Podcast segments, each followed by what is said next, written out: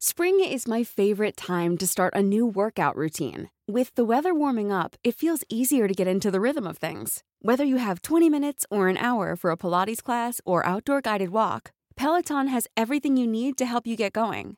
Get a head start on summer with Peloton at onepeloton.com. Escuchas. Escuchas. Escuchas un podcast de Dixo. Escuchas Fuera de la Caja con Macario Esquetino.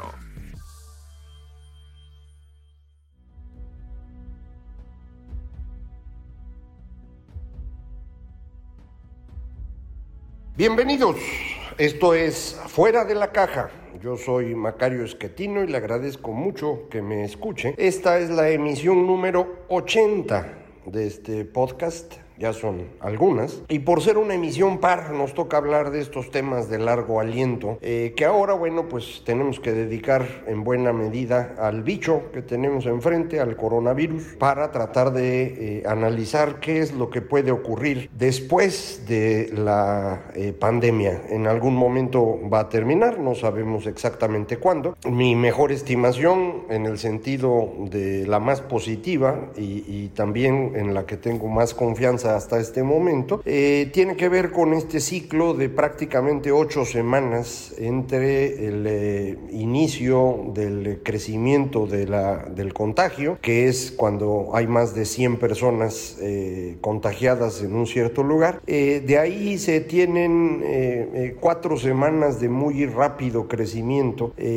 a partir de lo cual se tienen probablemente cuatro semanas en las cuales se va reduciendo el la aparición de nuevos casos. Esto requiere eh, que en las semanas 3 y 4 ocurra este distanciamiento social eh, estricto, que puede incluso interpretarse como cuarentena. Esto es eh, más o menos lo que ocurrió en Italia y España. en Italia ya empiezan a, a, tener un poco menos casos por día y bueno, esperamos que efectivamente en cuatro semanas más esto se haya controlado en ese país y esto ya significaría pues prácticamente una semana eh, siguiente a semana de Pascua, eh, o sea, falta un rato pues. Eh, en México no, no le puedo decir con certeza porque no, no se están aplicando suficientes pruebas como para tener una idea correcta de lo que está ocurriendo. el gobierno está tomando decisiones a ciegas, esencialmente basados en la fe, pero pues eso es aparentemente lo que mueve al, al gobierno mexicano, la fe y las estampitas. Eh, pero nos interesa pensar qué es lo que va a ocurrir después. Y frente a esto me parece el primer paso es entender la diferente manera como se enfrentó la crisis eh, sanitaria en, en, países con diferente tipo de gobierno. Y para esto déjenme clasificar en cuatro gobiernos distintos. El primero son gobiernos eh, netamente autoritarios, eh, totalitarios, como es el caso de China, que puede tomar una decisión muy rápido, aplicarla a su población sin ninguna preocupación de que alguien se enoje, porque no importa, y pueden incluso llevar eh, a, la práctica medidas que en cualquier democracia serían inaceptables. El control de la población a través de los teléfonos inteligentes, eh, que es en Occidente considerado un cierto tipo de espionaje de, parte del gobierno. En China no, no tiene esa dificultad eh, y el gobierno puede hacerlo sin problema. Eso hicieron y el resultado en términos de control sanitario fue muy bueno. sin embargo, estamos hablando de un gobierno que no tiene mayor preocupación por los derechos humanos, es un gobierno autoritario, totalitario de hecho. Hay un segundo grupo de países que son democracias asiáticas que no se parecen mucho a las democracias liberales. Eh, solemos llamarlas igual, pero no, no son tan parecidos. Hay que recordar Corea, Japón, Taiwán, Singapur, se convirtieron en democracias después de la Segunda Guerra Mundial por la presión de Estados Unidos, pero no es exactamente la forma de gobierno eh, natural, digámoslo así, para su... Eh, de, desarrollo histórico. Eh, y, yo les llamaría a estos países democracias conservadoras. Eh, son indudablemente democracias, pero no tienen algunos otros elementos que en Occidente son pues determinantes. en estos gobiernos de democracias conservadoras se aplicaron medidas bastante estrictas sin llegar al espionaje de los chinos, pero sí con control bastante adecuado tanto de los vuelos como del distanciamiento social, eh, una disciplina eh, de la población bastante importante y eh, sigue siendo muy llamativo el caso en Corea de una persona que aprovechó que no había esta restricción autoritaria para llevar a cabo varias reuniones que provocaron un brote bastante serio. Y esta persona, una señora según entiendo, es conocida como el paciente 31 que bueno aprovecha que no hay restricciones absolutas para contaminar a otras personas porque esto iba en la lógica de su creencia religiosa. Una cosa rara, pero bueno, así, así es como ocurre. Hay un tercer grupo que son las democracias liberales. De estas ya hay poquitas, eh, puede uno pensar en Francia, en Alemania, en algunos de los países del norte de, Europa, en donde se trató desde el principio de equilibrar las medidas de restricción sanitaria con medidas de compensación económica, porque eh, cualquier eh, cuarentena o distanciamiento social va a provocar una caída de la economía que puede resultar muy grave para personas que viven de los servicios de contacto directo el turismo, los restaurantes, eh, las peluquerías, eh, cine, teatro, etcétera, que inmediatamente que hay esta cuarentena, pues entran en actividad cero. Eh, y esto es un problema para los trabajadores que no perciben sus salarios y sus propinas, y para los dueños que tienen que seguir pagando renta, la inversión, etcétera. Entonces, los gobiernos han tratado de encontrar alguna solución que pasa, por ejemplo, por pagar parte de el salario, suspender cobro de alquileres o eh, pago de intereses durante unos meses, eh, posponer o de plano suspender el pago de impuestos sobre la renta y de contribuciones de seguridad social. Entonces han ido haciendo este equilibrio de las dos cosas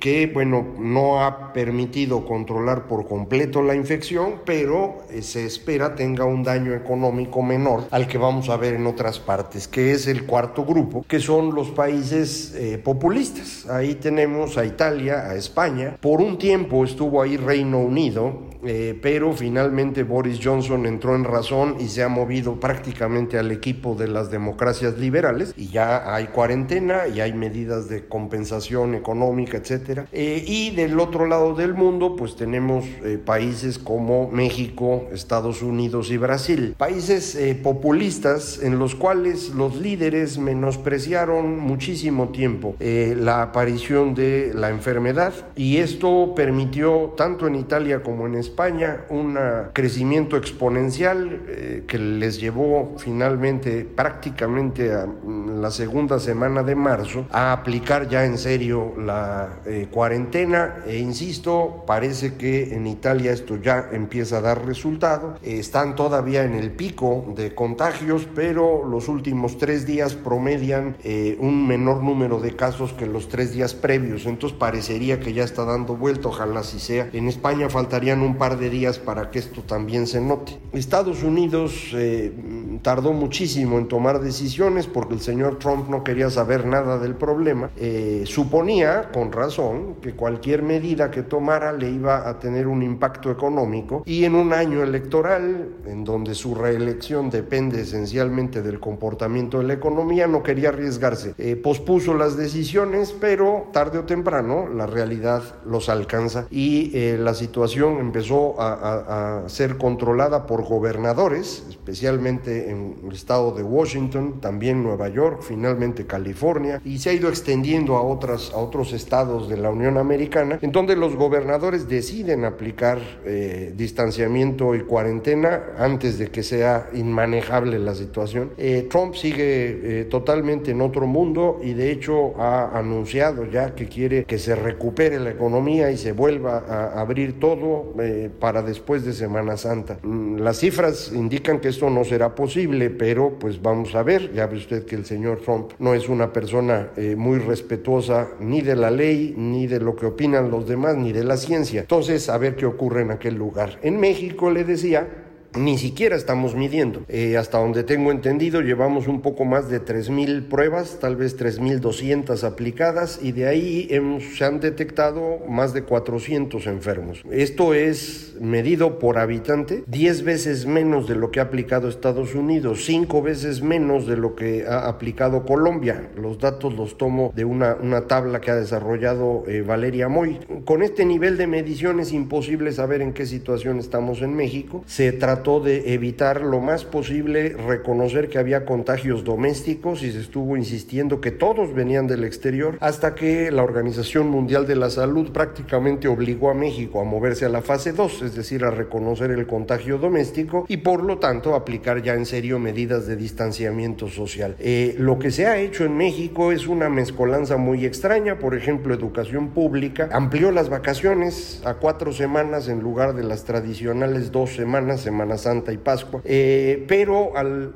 anunciarlas como más vacaciones, la población no está cuidándose. Al observar que el presidente sigue visitando pueblos, saludando gente, besando niños, pues la población sigue pensando que no pasa nada y entonces no hemos iniciado siquiera eh, las medidas relevantes de distanciamiento. Cuando empiecen, eh, calcúlele seis semanas y esas seis semanas serán de actividad económica prácticamente nula en los servicios en México y esto nos debe llevar a una contracción de la economía bastante importante. Eh, después de eso vendrá la recuperación, como quiera que sea. Si estas seis semanas no se logra atender a, quienes necesitan más apoyo eh, por la falta de, de actividad económica, y estoy pensando sobre todo trabajadores en el sector servicios y eh, quienes están en la economía informal, tengo la preocupación de que esto pudiera llevar a disturbios sociales importantes, pero espero equivocarme y en cualquier caso otro día lo platicamos. Lo, lo que me parece importante eh, eh, tratar de conectar eh, ahora son estas distintas formas de respuesta y de hecho la misma pandemia con lo que hemos estado hablando sobre este proceso en el cual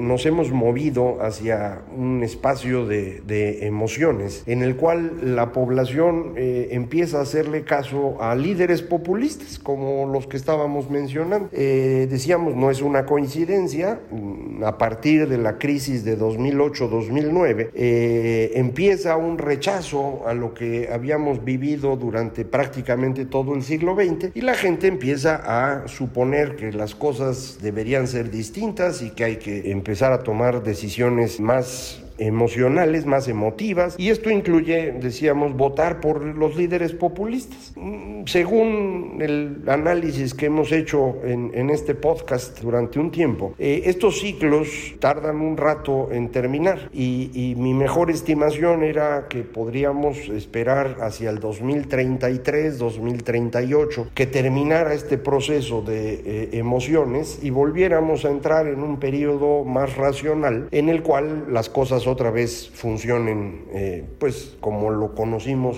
entre 1968 y 2008. Hay quien dice, bueno, a lo mejor el coronavirus nos ayuda a que esto eh, ocurra más rápido. La verdad no lo sé y, no estoy seguro porque va a depender mucho de cómo termine el proceso. Eh, no dudo que en las economías que corresponden a democracias liberales tengamos situaciones económicas difíciles, pero en donde se tienen gobiernos populistas, esta situación puede ser todavía peor.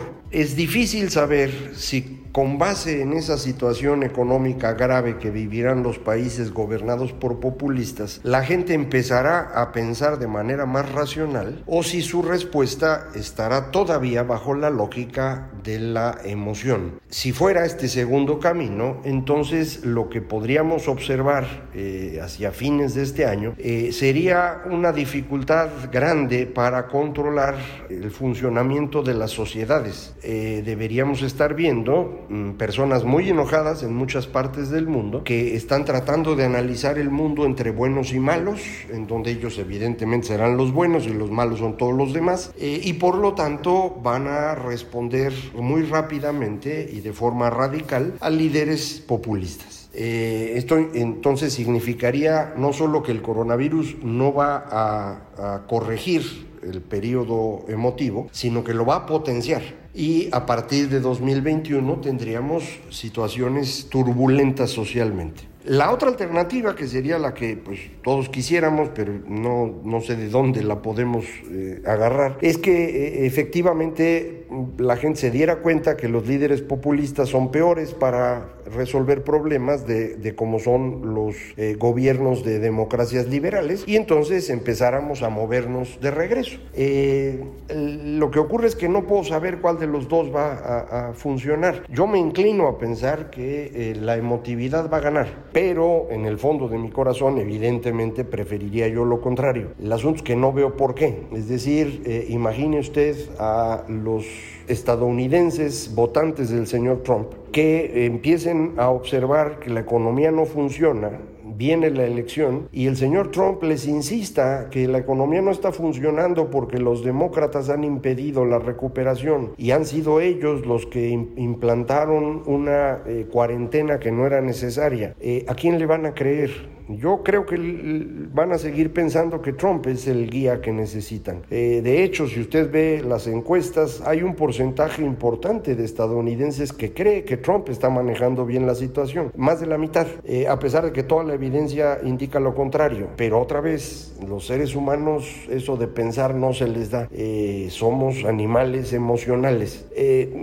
aquí en México me parece que el señor López Obrador tiene la situación un poco más complicada porque su exposición diaria a través de la mañanera lo ha ido desgastando y además llegamos en una situación económica muy vulnerable. No ocurrió como Trump, que llevaba tres años de una economía exitosa y de pronto se le cae. No, el señor López Obrador llevaba un año de, de caída y ahora es peor. Entonces, a lo mejor para el señor López Obrador esto puede ser peor, pero esto no significaría al menos no necesariamente, que pudiéramos transitar a una forma de gobierno más racional, sino probablemente nos moviéramos a una situación más desordenada. Regreso al tema de la turbulencia. Si eh, el señor López Obrador, en quien 80% de los mexicanos depositó su confianza en febrero de 2019, resulta ser un líder inútil, como todo eh, apunta, la gente va a moverse a decir, pues entonces nada funciona y resolvámoslo a golpes. Eh, ya lo hicimos en dos ocasiones antes, la segunda década del siglo XIX, la segunda década del siglo XX. Eh, en ambos casos después se pudo construir algo, pero, pero fueron 10 años de conflicto.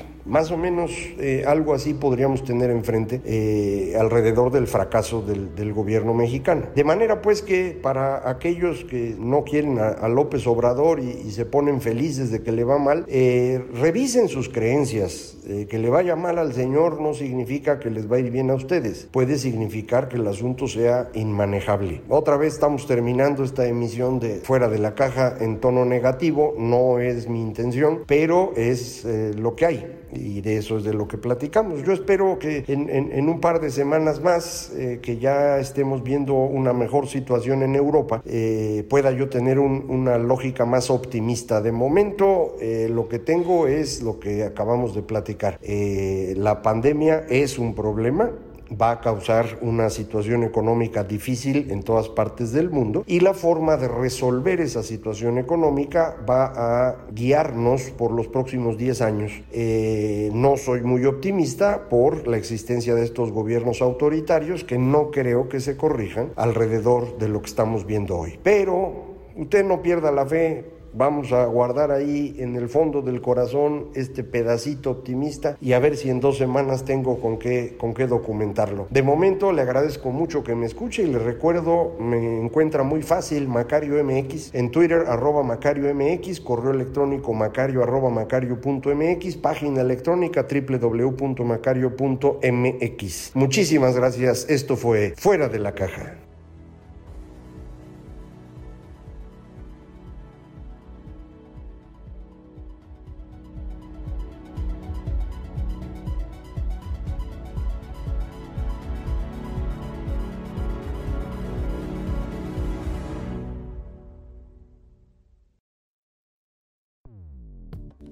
Dixo presentó Fuera de la caja con Macario Esquetino.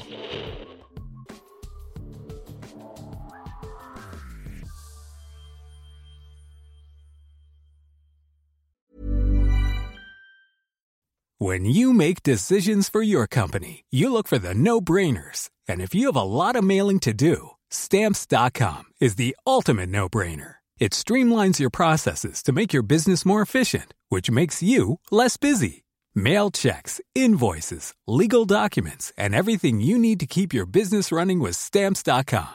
Seamlessly connect with every major marketplace and shopping cart. Schedule package pickups and see your cheapest and fastest shipping options from different carriers with rates up to 89% off USPS and UPS rates. And with the stamps.com mobile app, you can take care of mailing and shipping wherever you are. Make the same no-brainer decision as over 1 million other businesses with stamps.com. Sign up with code program for a 4-week trial plus free postage and a free digital scale. No long-term commitments or contracts. That's stamps.com. Code program.